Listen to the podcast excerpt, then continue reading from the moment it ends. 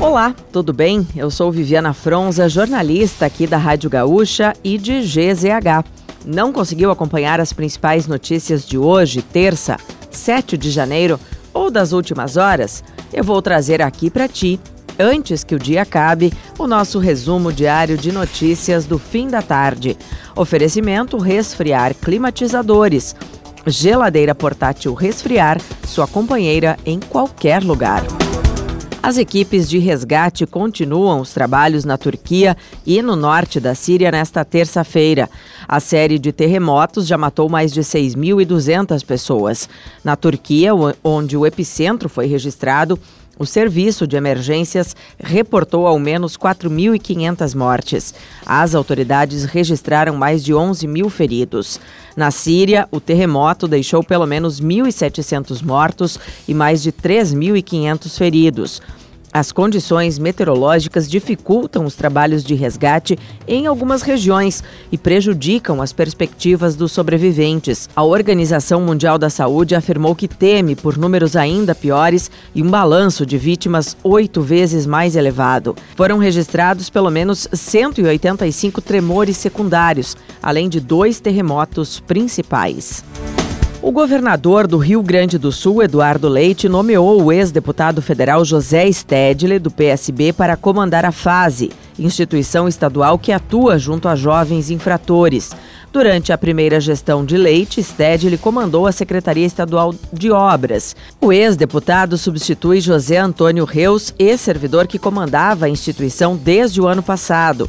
O PSB não recebeu o comando de nenhuma secretaria na segunda gestão do governador, mas recebe cargos no segundo escalão e busca ocupar cargos de secretário adjunto e de direção.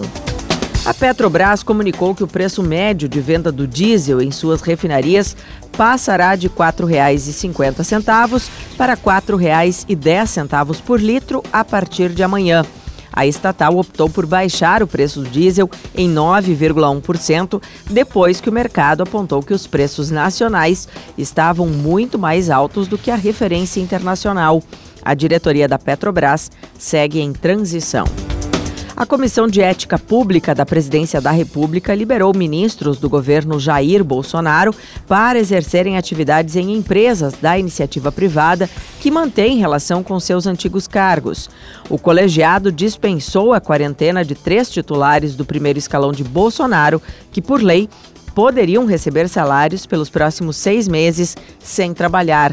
O órgão consultivo decidiu que 10 ex-ministros continuarão ganhando salário de quase 40 mil reais até junho, mesmo sem apresentar proposta concreta de novo emprego.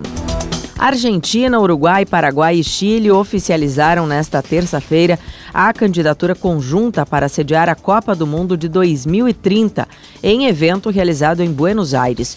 O encontro contou com a presença e o apoio do presidente da Comembol, Alejandro Domingues. O lema da candidatura é 2030 Juntos e tem como mote o centenário do primeiro Mundial da História, disputado na América do Sul, no Uruguai.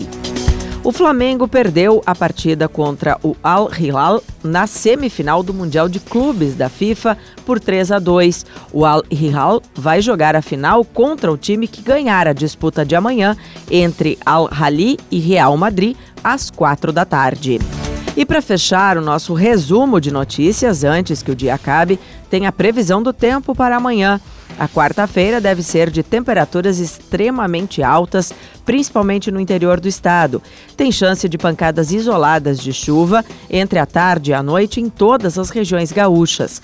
Em Erechim, a mínima é de 15 graus. A máxima em Uruguaiana pode chegar a 41 graus. A variação térmica na capital está entre 20 e 35 graus. Se quiser saber mais sobre alguns desses assuntos e muitos outros, além dos nossos colunistas, áudios e vídeos, é só acessar gzh.com.br ou o aplicativo de GZH. Amanhã a gente volta aqui antes que o dia acabe.